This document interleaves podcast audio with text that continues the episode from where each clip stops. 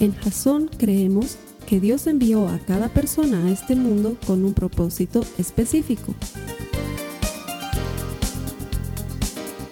Nuestra misión es ayudarte a que tengas una relación personal con Jesús y a través de ella encuentres ese propósito para tu vida.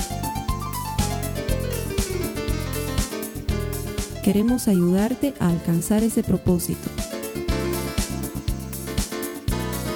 Es nuestra oración que este podcast te ayude a tener visión, a tener jazón. Quiero darte la bienvenida a nuestros servicios en Jazón. Estamos convencidos de que todo el que encuentra a Dios encuentra vida. Todo este esfuerzo lo hacemos para ayudarte a desarrollar una relación personal con Jesús. Y de hecho, las últimas cinco semanas, esta la sexta, nos hemos dedicado a poner todas las bases y todos los fundamentos para ayudarte a encontrar ese propósito. Porque cuando encuentras el propósito que Dios tiene para tu vida, vives una vida intencional. Cuando sabes quién eres, sabes lo que tienes que hacer. Y esa es la intención de lo que hacemos aquí en Jason. Todo lo hacemos para ayudarte a encontrar ese propósito.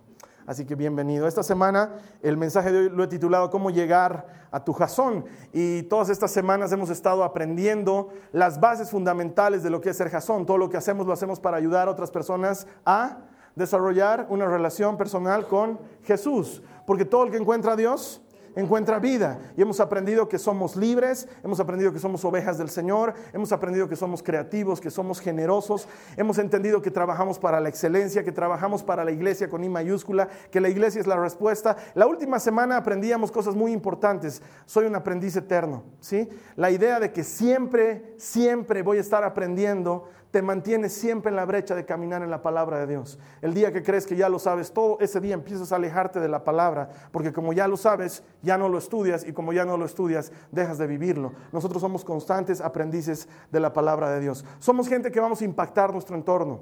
No importa si tu entorno es grande y vas a impactar a miles de personas o si tu entorno es pequeño y vas a impactar a unas 10 o 20 personas en lo largo de tu vida. No importa. La idea es que causes un impacto, que no pases de este mundo desapercibido. Y por último aprendíamos que tenemos enfoque. Y por eso somos simples. No nos complicamos con grandes cosas. Hacemos lo que sabemos hacer y lo que no sabemos hacer no lo hacemos y se lo dejamos al que sabe hacerlo. Eso no nos hace peores, simplemente nos hace distintos. Entonces, luego de cinco semanas de haber puesto el fundamento, de haberte enseñado que esto se trata de Jesús, solo de Jesús y nada más que de Jesús, ahora la idea es ayudarte a encontrar ese propósito. ¿Cómo hago para encontrar el propósito de Dios para mi vida? Deberías estarte preguntando eso a estas alturas de la serie. Así que eso es lo que vamos a descubrir hoy. De hecho, la búsqueda de tu jazón personal, la búsqueda de tu propósito personal es, como lo estoy diciendo, personal. Yo no puedo buscar tu propósito. No puedo hacerlo. Puedo esforzarme, pero no lo voy a lograr. Tú tienes que hacerlo en persona. Tú tienes que buscar el propósito de Dios para tu vida. Y muchas personas están esperando que venga un ángel en la noche y rompa la ventana de su habitación de una patada y entre y te diga con voz de Reina Valera 1960, hijo mío, tengo un mensaje de Dios para ti. Pero es la verdad, muchos estamos esperando que suceda algo así. Y como no viene el ángel y no habla en Reina Valera 1960, entonces nos quedamos a la espera del propósito de Dios. Y sabemos que Dios tiene un propósito, pero no suena como a cliché de predicador. Y sin embargo puedo garantizarte que si aplicas lo que te voy a enseñar hoy y oras al respecto y lo buscas con diligencia, vas a encontrar el propósito que Dios tiene para ti. Porque Dios no está jugando a las escondidas. Dios ha creado un propósito para ti y luego te ha creado a ti para ese propósito. Cuando les menciono a Jeremías que dice eh, en su libro, Dios le habla y le dice, desde antes de formarte en el vientre de tu madre, yo ya te conocía. Te formé y te consagré como mi profeta para las naciones. Ahí está explicando claramente que lo primero que había no era Jeremías, sino el oficio, profeta para las naciones. Y para ese oficio, para ese propósito, Dios formó a Jeremías. Lo mismo sucede contigo. Para aquello que Dios te ha llamado a este mundo, te ha formado. Pero primero ha hecho el propósito y luego te ha hecho a ti a la medida de ese propósito. Es decir, hay algo que tú puedes hacer que nadie más puede hacerlo como tú puedes hacerlo y sin embargo otro lo hará si tú no lo haces. Nadie lo puede hacer como tú lo vas a hacer. Pero si tú no lo haces, alguien más lo tiene que hacer. ¿Sí? Y nuestra tarea es encontrar el propósito de Dios para tu vida. Habíamos visto en Proverbios 28, 29, 18, perdón, los que tienen notas de la prédica, la cita que nos estado manejando durante toda esta serie, donde no hay visión, el pueblo se desenfrena. Y esa palabra hebrea, visión, jazón, literalmente significa dirección de Dios. Cuando no tienes dirección de Dios para tu vida, te vas chueco, ¿sí? Te vas para otro lado. Y la idea es saber cuál es esa dirección de Dios y mantenernos en ella hasta que la completemos. Así que hoy vamos a darle jazón a tu vida, pero tienes que tomar notas.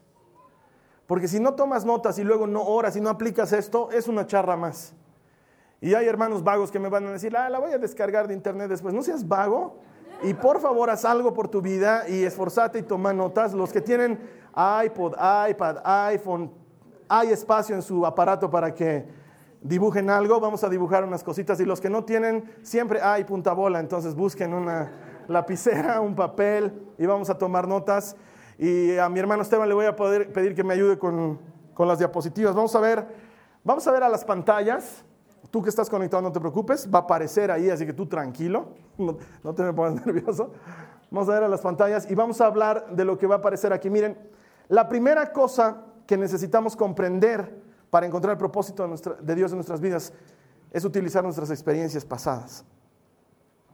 Con frecuencia, tu pasado tiene las llaves de tu futuro escondidas en su bolsillo. Las cosas que has vivido en tu pasado no han sucedido por casualidad, porque Dios está en control del propósito que tiene para tu vida y todo lo que ocurre ocurre con un propósito. Y lo malo y lo bueno, Dios lo dispone. Entender eso, escarbar en nuestro pasado, nos ayuda a encontrar la senda por la cual Dios ya nos ha estado haciendo caminar hace mucho tiempo, porque muchos pensamos que estamos muy fuera del propósito de Dios, pero la dirección inadvertida del Espíritu que nos enseña Pablo está ejecutándose en nuestras vidas desde el momento que hemos nacido. Y tu pasado tiene las llaves de tu futuro, 100% te lo puedo asegurar. Mira, hay algunas cosas que no recuerdo de mi pasado, obviamente. Pero hay muchas otras cosas que sí recuerdo y hay algunas que recuerdo vívidamente que me ayudan a entender por qué hago lo que hago hoy. Por ejemplo, me acuerdo eh, cuando tenía nueve años. A mi profesor se le ocurrió que alguien tenía que dar el discurso de despedida a los chicos que en esa época pasaban de lo que se llamaba quinto básico a primero intermedio. Hoy en día eso ya no existe, sería algo así como quinto de primaria a sexto de primaria y no había necesidad de despedida, pero en esa época habría necesidad de despedida. Y a mi profesor, yo estaba en cuarto básico, se le ocurre que yo tenía que dar un discurso de despedida. Entonces el hombre agarra, el buen hombre, Hugo Roca, nunca lo voy a olvidar, me pasa un discurso escrito en máquina de escribir, porque existía la máquina de escribir, para los que no tienen idea qué es eso, eh, había un aparato que clac, clac, clac, permitía imprimir letras en el papel, era impresionante, pesadísimo me dio todo un discurso eh, escrito en máquina de escribir. Y yo llego a mi casa y le cuento a mi mamá y la veo a mi mamá entrar en zozobra así de, ¿cómo vas a hablar en público? Y yo, sí, mamita, o sea, no entendía muy bien cuál era el problema. Y mi tío, que estaba esa época en mi casa, Gabriel, me dice, no puedo creer que vayas a leer ese discurso, qué vergüenza, me dice. Tendrías que aprendértelo de memoria. Entonces me puso un gran desafío y yo me aprendí el discurso de memoria y el día que estoy entrando a dar el discurso, habían como 900 padres de familia en ese lugar y por alguna razón yo no estaba petrificado y mi mamá me veía subir las gradas, acercarme hacia el micrófono y ella lloraba porque decía, que saque su papel, que saque su papel. Y yo nunca saqué el papel y comencé, señor director fulano de tal, señora directora fulano de tal, queridos profesores, padres, amigos todos. Y empecé a hablar. Y tenía nueve años. Y había 900 personas en ese salón y yo estaba hablando en público. Y me acuerdo que cuando terminé de dar el discurso, la gente se paró y empezó a aplaudir. Yo no entendía por qué. Dije, debía ser súper bien, digamos. Y me acuerdo que bajaba las gradas, Dios como mi testigo, bajaba las gradas y la gente se me acercaba a chocarme los cinco y yo me sentía Michael Jordan, así chocaba los cinco de la gente. Y llegaba, llegué al asiento donde estaban mis papás y mi mamá lloraba como alma en pena. Yo no entendía de qué estaba llorando. Perdón, mamita, nunca más lo voy a hacer. y solo hoy, cuando miro en retrospectiva, Me doy cuenta que Dios me estaba entrenando desde que tenía nueve años para hablar en público. Me estaba entrenando para hacer lo que iba a hacer todos los días por el resto de mi vida, porque no hay un solo día en que no hable en público. Y estaba entrenándome desde muy chiquito.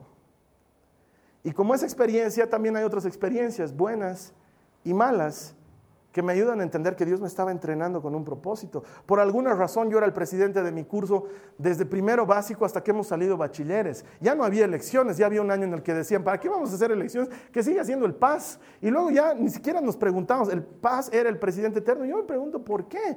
Y luego cuando paso tanto tiempo enseñando liderazgo, puedo decirles con autoridad a las personas, llevo años de mi vida entrenándome en esto. ¿Cuántos años llevas, Carlos Alberto? 37. Porque por alguna razón siempre era el jefe de patrulla, el presidente del centro de estudiantes. O sea, no era que yo, ah, por favor, nómbrenme, vota por mí, no. Sino que Dios me estaba entrenando para algo. Me estaba entrenando para trabajar con gente. Que es lo que hago todos los días de mi vida. Esas cosas que suceden en el pasado muy a menudo tienen las llaves de tu futuro. A esa misma edad, 8 o 9 años, Sufrimos un accidente automovilístico, mi familia y yo, nos fuimos al lago Titicaca, es un lago que está cerca de la ciudad de La Paz, es un lugar muy lindo. Y hay un hotel, el lago es súper frío, pero el hotel tiene una piscina temperada dentro. Y antes de volvernos a la ciudad todos nos metimos a la piscina sin pensar que eso iba a hacer que nos adormezcamos y estuviéramos laxados. Y de camino a La Paz, todos en el auto nos dormimos y mi papá que estaba manejando se unió al grupo.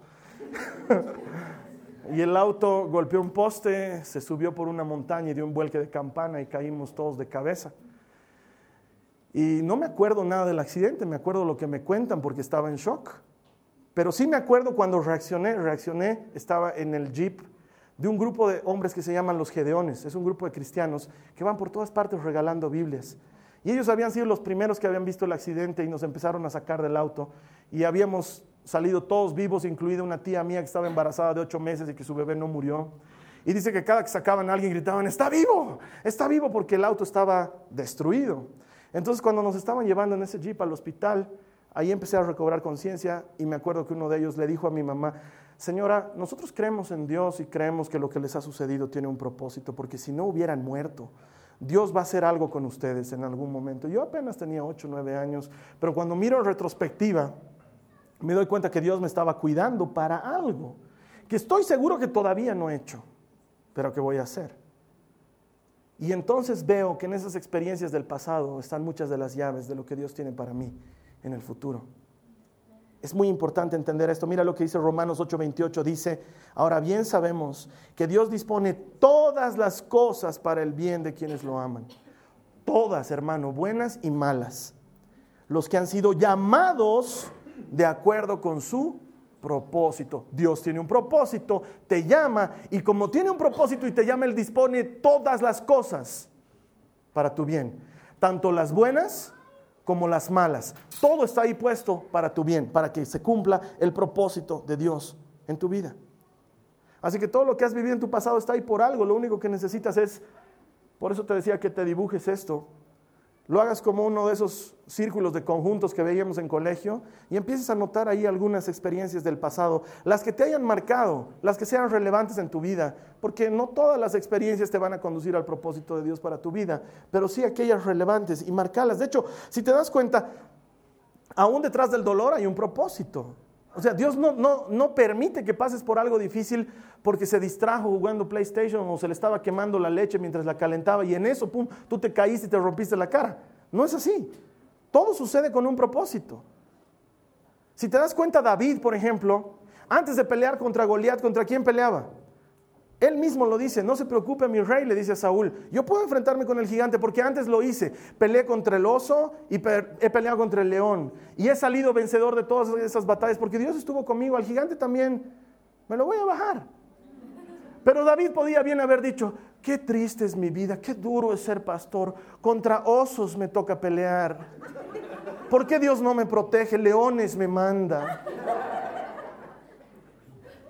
Y sin embargo, no al momento de enfrentarse al gigante, él saca las llaves de su futuro, de ese pasado, y dice, si Dios me ha librado del oso y del león, bien me puede librar del gigante. el pasado muy a menudo guarda las llaves de tu futuro. ¡Qué campeón!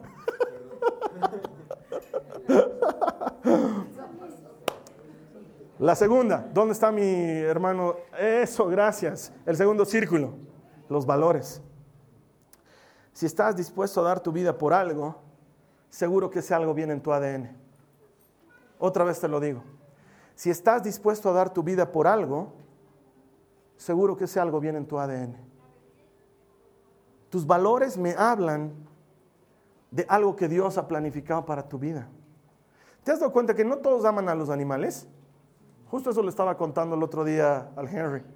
Yo no soy un tipo de las mascotas. Y hay gente que me odia por eso. Y yo le digo, no es que sea malo, es que solo soy diferente. No, no tengo un llamado a ser Noé, digamos. O sea, no. Está bien que hayan Noés y que rescaten a los animales, fantástico por ellos, pero yo no. Y sin embargo hay gente que tiene eso muy enraizado.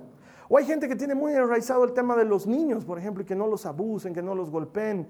O gente que tiene muy, adentro el tema de los ancianos. O, o gente que tiene muy adentro el tema de la patria.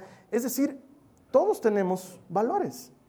Y esos valores nos hablan de algo que Dios ha puesto en ti para que dé fruto. Mira lo que dice Mateo 6, 21. Dice, porque donde esté tu tesoro, allí estará también tu corazón esas cosas que atesoras, esas cosas por las que estarías dispuesto a morir, son cosas que Dios ha puesto en ti. Y con un propósito. Por eso es que hay gente que se dedica a ser voluntario para algo sin que nadie le pida. De repente, sin que nos enteremos, lleva años visitando un hospital, por decir. Y no es que es mejor o peor que otra persona, simplemente que tiene eso en su corazón y va al hospital y visita a los enfermos y les lleva cosas y charla con ellos y cuando ha hecho eso siente que su vida está completa. Se siente como un pez en el agua, sencillamente porque está en su ADN. Pero hay otras personas que no pueden visitar un hospital desde que entran al hospital, el solo aroma que hay en el hospital, porque es diferente el olor dentro de un hospital, los indispone y las paredes medio verdes y los azulejos blancos y ya están ahí medio mareados y ver una herida y se desmayan. Mi hermano, mi hermano cuando estaba dando a luz su esposa, su primera hijita, el médico no sabía si atender a la esposa o atenderla a mi hermano. Mi hermano era tirado en el piso. Les estoy hablando verdad, tanto así que el médico le dijo a mi hermano, ¿va a ayudar o va a perjudicar, señor? Pues, hay gente que no puede entrar en un quirófano, imposible. No es peor o mejor que nadie, sencillamente es diferente. Y tus valores dictaminan cosas así.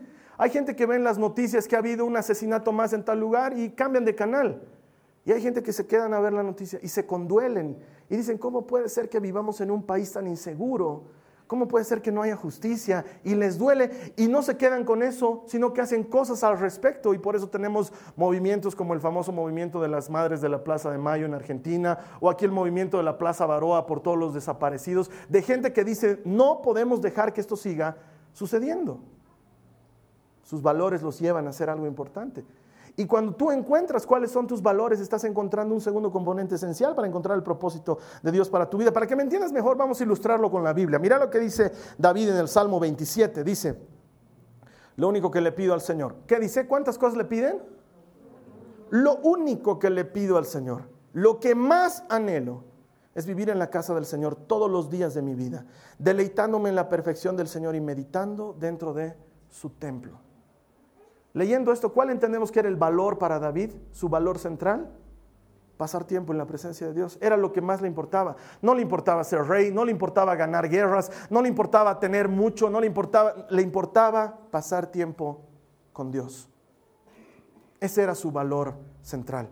A lo mejor tu valor central es tu familia. A lo mejor tu valor central es los negocios, no lo sé. A lo mejor tu valor central es ayudar a otros, no lo sé. Y no te hace mejor ni peor, solo te hace diferente. Mira lo que dice Salomón en Proverbios 4:7. Dice, lo principal es la sabiduría. Otra vez te lo leo. Lo principal es la sabiduría. Adquiere sabiduría y con todo lo que obtengas adquiere inteligencia. ¿Cuál era el valor central de Salomón? La sabiduría. O sea que si los ponemos a David y a Salomón, padre e hijo, a charlar y a discutir sobre lo más importante en la vida, David le diría, lo más importante es pasar tiempo con Dios y Salomón le diría, no, lo más importante es ser sabio. Y discutirían delicioso ese rato porque uno le diría, no, no puedes ser sabio si no pasas tiempo con Dios. Y Salomón le diría, sí, pero para pasar tiempo con Dios hay que ser sabio. Porque el necio se aparta de su presencia, más el sabio a su presencia. Uh, sería una discusión alucinante, pero si te das cuenta, sus valores son diferentes. Y como esos valores podemos encontrar valores en cualquier personaje. Por ejemplo, eh, la Madre Teresa de Calcuta, ¿cuál era su valor central? Servir a los pobres, servir a los necesitados. Estaba dispuesta a dar su vida por ello. O no sé, eh, Martin Luther King. Él dijo, no, tengo un sueño. Y su sueño se trataba de que no haya diferencias de razas. Su valor central era la igualdad entre los seres humanos. O no sé, Simón Bolívar, por decirte algo, ¿cuál crees que era su valor central? El hombre tiene que ser libre. El hombre no ha sido hecho para ser esclavo. Y por ese valor central que tenía, peleó grandes batallas. Es decir, si te das cuenta, no es difícil darte cuenta. ¿Cuál? Barney, el dinosaurio. Tiene un valor central. Te quiero yo y tú a mí. Somos una familia feliz. Oye, tiene un valor central chistoso, pero tiene. Y probablemente a diferencia tuya, él ya sabe cuál es el propósito de su vida, o sea, se está dedicando a ello. Tus valores me hablan de algo muy importante que va en tu ADN para alcanzar el propósito que Dios tiene para ti. Dos preguntas que te puedes hacer a ti mismo para entender cuáles son tus valores, porque parece medio subjetivo. ¿Qué te enfurece? ¿Qué, te da bronca? ¿Qué, ¿Qué, te saca de tus casillas? Porque probablemente eso tiene que ver con algo que tú valoras mucho. A lo mejor alguna mamá aquí me diga, me mata el desorden.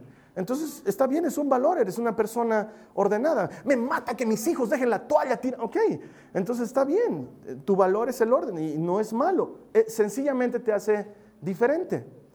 ¿Qué es, lo que, qué, es lo que te enfurece? ¿Qué es lo que te saca de tus casillas? A mí me saca de mis casillas los pastores azota ovejas. Me sacan de mis casillas. Me sacan esos pastores que agarran a las ovejas y les dicen, ven, ven, ven, ven, se acerca. ¡Pa, pa! Hay pastores que hacen eso con la palabra de Dios. No me gusta, odio eso. Odio que las puertas estén cerradas en una iglesia, entonces por eso aquí están abiertas. Porque la gente puede irse cuando quiera, y son libres.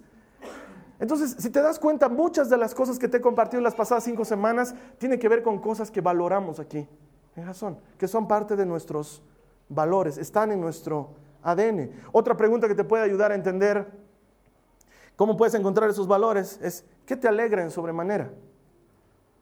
Escucho por teléfono, no, el hermano, ¿cómo te ha ido? Ah, sí, oh, me alegra mucho, me alegra, sí, me alegra, me alegra. ha conseguido trabajo, cuánto me alegra. Dios. ¿realmente te alegra? Porque si realmente te alegra, a lo mejor por ese lado están tus valores. ¿Sí? ¿Qué cosas realmente te alegran? Muchas veces ves en la tele una noticia y dicen, atraparon al asesino de fulano. Bien hecho, bien hecho, se pudre en la calle, Desgracia. ¿Cómo le va a ver vale? Que se... Y te alegras de eso y dices, bien, buena policía, buena policía. Probablemente tus valores tienen que ver con la justicia. ¿Qué cosas realmente te alegran? A mí me alegra, Carlos Alberto, ver a mis hijos corriendo. Está bien, no es malo. Porque probablemente tus valores tienen que ver con la paternidad, la maternidad, la familia, cosas así, que son importantes. Pregúntate estas dos cosas sencillas. Los valores no te van a hacer mejor ni peor. Y esto quiero que me entiendas. El hermanito que quiere atender a los pobres y a los necesitados está tan bien como el que no quiere. Porque a veces tenemos esa extraña mentalidad. Yo voy a alimentar a los pobres y como tú no vas, qué pena hermano, qué poco amor. ¿No? Sencillamente el que no va tiene valores distintos al que va. ¿Me entiendes eso? No todos tenemos los mismos valores. Hermano, ¿tú no vas a las cárceles? No. Qué barbaridad. Y Jesús lo dijo bien claro, me visitaron cuando estuve en la cárcel. Sí, pero no necesariamente tengo que hacer todo lo que dice en ese pasaje. A lo mejor yo estoy dando a los necesitados y tú estás visitando a los de las cárceles. O yo orando por los enfermos y tú vistiendo al desnudo. Los valores hacen que seas una persona diferente. No mejor, no peor, sencillamente diferente. Necesitas encontrar tus valores. De hecho, te lanzo una pregunta que no me la tienes que responder a mí, pero la puedes responder en tu aplicación de Biblia para que saquemos una respuesta interesante. Ya saben, es anónima. Si el, dinero, si el dinero no fuera un impedimento, es decir, si a partir de hoy no necesitaras ganar dinero porque tienes todo lo que te hace falta, ¿a qué le dedicarías el resto de tu vida? si el dinero no fuera un impedimento, ¿a qué le dedicarías el resto de tu vida? Porque la mayor parte de nosotros no nos dedicamos a aquello a lo que estamos llamados simplemente porque estamos trabajando para conseguir el sustento. Pero si el sustento estuviera garantizado, ¿a qué te dedicarías a partir de hoy en adelante? Esa es una muy buena pista para encontrar tus valores. Vámonos con el tercer círculo, por favor. El tercer círculo son los talentos. Las cosas que Dios te ha dado, aquellas en las que eres bueno. ¿Sí? Es como esa historia de, de los hermanitos que se reúnen después del compartimiento bíblico y uno de ellos ha decidido bendecir la reunión con un cheesecake. Entonces empiezan a cortar el cheesecake y están comiendo y a la hermanita despistada, ¡pum!, se le cae el cheesecake encima y se mancha enterita. Entonces de repente uno de los hermanos se para y dice, tranquilos, no se preocupen, fulano, anda a traer una servilletita, eso sale con sal, pone un poquito de sal, su tanito ayuda, levanten eso. El tipo tiene don de líder, ¿no? Ese cachito se para, pum, organiza, influencia a todos los demás, todos los demás le hacen caso, le dice, trae servilleta, el otro va y trae servilleta como oveja, no sabe por qué está haciéndole caso, simplemente le hace caso. El tipo tiene un talento de líder, pero no, hay otro que agarra y ve que se cae el cheesecake y agarra y dice, no te preocupes, toma el mío, yo no quería. No, come, sí, no, come, yo compartir. No, no, no, yo no quería. El hombre tiene el don de generosidad. ¿sí? Ve que otro ha perdido algo y le da lo suyo y no le importa y no se hace problema. Y hay mucha gente que es así. Mientras el, el, mandamás está ahí parado diciendo, trae servillete, no sé qué, el otro ya está compartiendo lo suyo. Pero no falta el otro que dice, yo sabía que se le iba a caer. ya lo vi, yo desde que estaba alzando, yo dije, esta hermanita se ríe, ya lo vi, ese debe tener don de profeta, ¿no? O sea, ese ya, ese ya sabe lo que va a ocurrir con anterioridad. O la hermanita que está a su lado, ¿no? Que ve que pum, se le cae el cheesecake y mira, y es una blusa hermosa, y se conmueve y empieza a llorar con ella, ¿no? Claro, porque tiene el don de misericordia y entonces está profundamente conmovida de que a ella le haya pasado. Es más, agarra y se pone un poco de cheesecake ella también para generar empatía, ¿no? Y ya las dos estamos manchadas, no te preocupes, va a algo así. o no falta el que ve que se cae el cheesecake y se suelta con un chiste y todos se mueren de risa porque el tipo es un animador natural, ¿no? Todos están muertos de la risa hasta la que se hecho que era el cheesecake porque el tipo los está haciendo reír a todos. De hecho, esta es una ilustración muy interesante para ver que las personas tenemos dones diferentes. Y eso nos hace diferentes. Y Dios es el que nos ha dado los dones. De hecho, mira lo que dice primera de Pedro 4, en los versos 10 al 11. Dice, cada uno ponga al servicio de los demás el don que haya recibido. Eso quiere decir que todos hemos recibido un don, al menos un don. Administrando fielmente la gracia de Dios en sus diversas formas.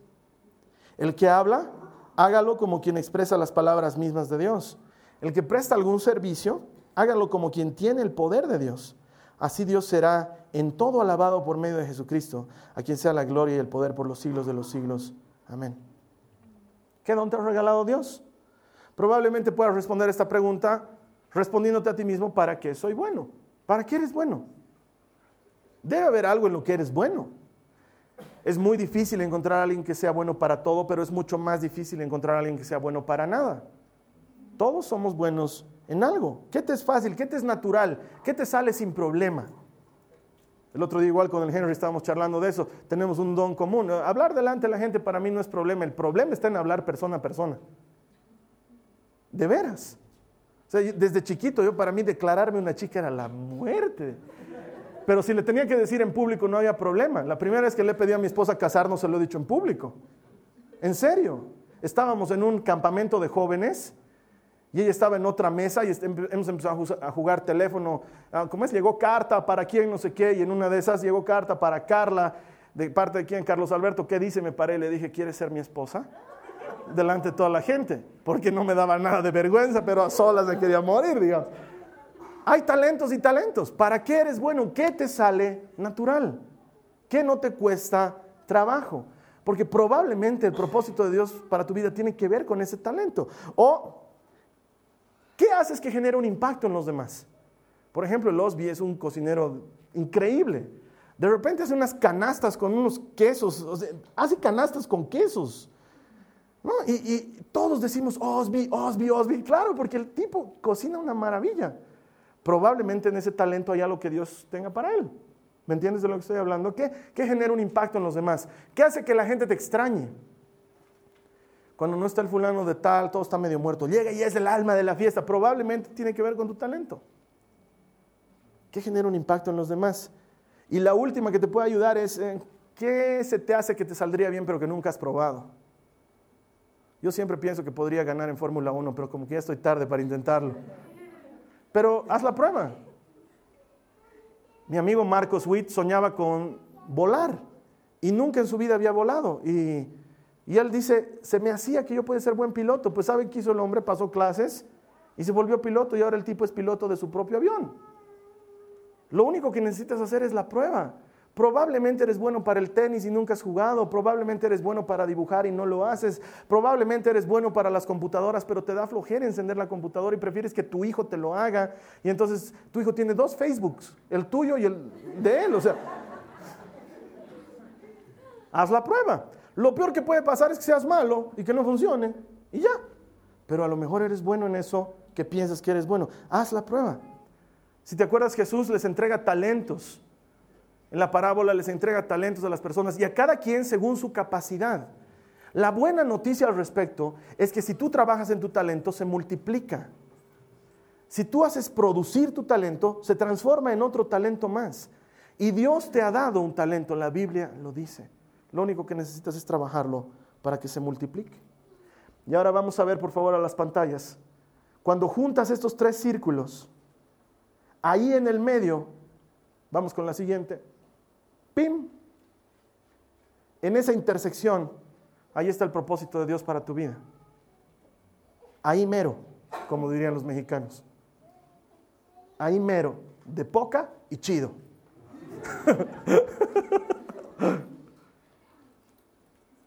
tus experiencias del pasado tienen algo en común con tus valores, que tienen algo en común con tus talentos. Es ahí donde está el propósito de Dios para tu vida. Y cuando encuentras ese propósito adquieres identidad.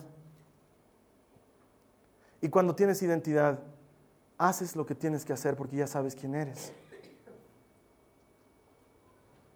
Estamos reunidos en alguna reunión familiar o en alguna reunión de amigos o en alguna reunión de lo que sea.com. Y si hay comida, sé que me van a hacer orar. Sé. No digo nada, estoy mudo, estamos por comenzar. Y dicen que el Carlos Alberto ore. Yo sé y no me corro. ¿Por qué? Porque es parte de lo que hago. Es parte de lo que hago. No me imagino que un tipo se esté muriendo y yo sea médico y diga, ¿qué otro? Lo atiendo. Pero está convulsionando. No es mi especialidad. cuando sabes quién eres, sabes lo que tienes que hacer. Nos reunimos en la casa de alguien que es casa nueva y dice, pucha, bendeciremos, ya sé que me va a tocar, ya la veo llegar. Que ore el Carlos, ya sé, es lo que hago. Es parte de mi llamado, es parte del propósito de Dios para mi vida. La gente está decaída, está desanimada. Adivinen con quién quieren hablar. Tengo que hacerlo, es parte de mi llamado. Y lo hago y lo disfruto. Porque cuando sabes quién eres, sabes lo que tienes que hacer. Porque Dios me ha estado entrenando desde hace muchos años para que aquellas cosas que valoro se junten con mis talentos y pueda ejecutar lo que Dios ha planificado para mi vida. Y no me veo haciendo otra cosa que haciendo esto que hago, animando a otras personas a acercarse a Jesús. Es mi trabajo y lo hago con mucho gusto. Porque sé que Dios me ha llamado a eso. Mi trabajo es dar ánimo a la gente y que se acerquen a Jesús y se enamoren de Él. Y cuando se enamoren de Él, ahí lo suelto. Porque no quiero que se enamoren de mí, quiero que se enamoren de Jesús. Puede pasar, no soy tan feo, hermanos, no se me ríen. ha pasado y alguna vez que se han enamorado del pastor, puede pasar.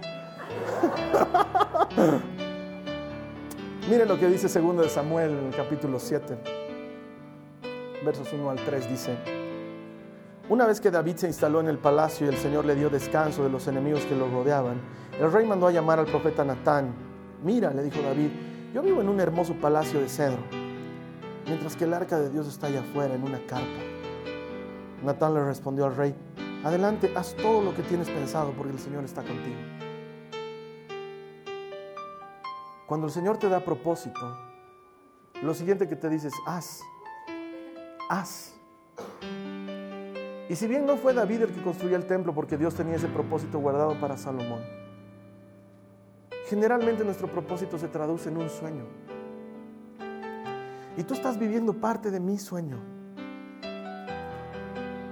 Casi cinco años atrás, cuando estábamos por comenzar Jason con mi esposa, soñábamos con una iglesia como es Jason ahorita. Una iglesia donde la gente venga porque quiere y no porque tiene que venir. Una iglesia que no se preocupe de las cosas económicas, que deje las cosas económicas para otros, que le crea a Dios en la provisión. Una iglesia que sea generosa. Soñábamos con una iglesia en la que la gente no se esté agarrando a los puñetazos por quién va a tocar la batería. Soñábamos con una iglesia distinta. Y te puedo decir que sigo teniendo un sueño. Sigo teniendo un sueño y tú eres parte de ese sueño porque creo que podemos ayudar a que otras personas desarrollen una relación personal con Jesús.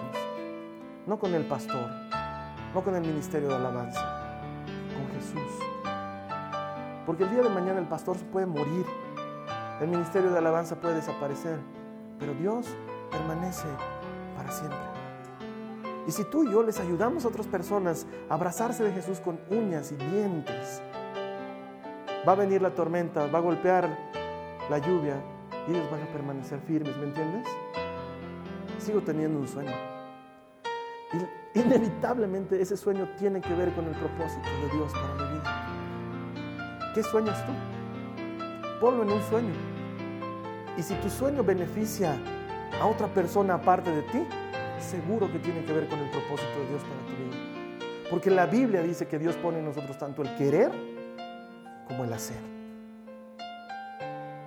Yo sé que les había dicho que esta iba a ser la última semana de Jasón, pero les tengo buenas y malas noticias dependiendo de qué lado la veas. Va a haber una semana más. Porque la siguiente semana te tengo que explicar, me he quedado corto, tengo que explicarte qué tienes que hacer ahora. Ya te he dado bases, ya te he mostrado cómo encontrar el propósito de Dios para tu vida y ahora, ¿qué hago? Debes estarte preguntando, ¿y ahora qué hago? Eso lo vamos a dejar para la siguiente semana. Te voy a pedir que extendamos una semana más la serie Jason y que me acompañes aquí la siguiente semana. Juntos vamos a ver cuál es el siguiente paso. Hay mucho poder en dar el siguiente paso. De hecho, la mayor parte de las cosas buenas quedan truncas en esta vida simplemente porque no hemos dado un paso más. Eso lo vamos a compartir la siguiente semana. Te voy a dejar con nuestro anfitrión en línea. Él te va a guiar en un tiempo de oración. Gracias por haber estado conmigo. Esta ha sido una producción de Jason Cristianos con Propósito.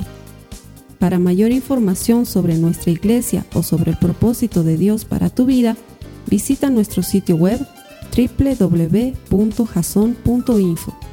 Allí encontrarás muchos recursos para animarte en tu relación con Dios, enseñanzas, nuestro blog, prédicas y mucho más. Te lo deletreamos www.jazon.info. También puedes visitarnos en nuestro sitio en Facebook www.facebook.com barra Que Dios te bendiga abundantemente. Muchas gracias.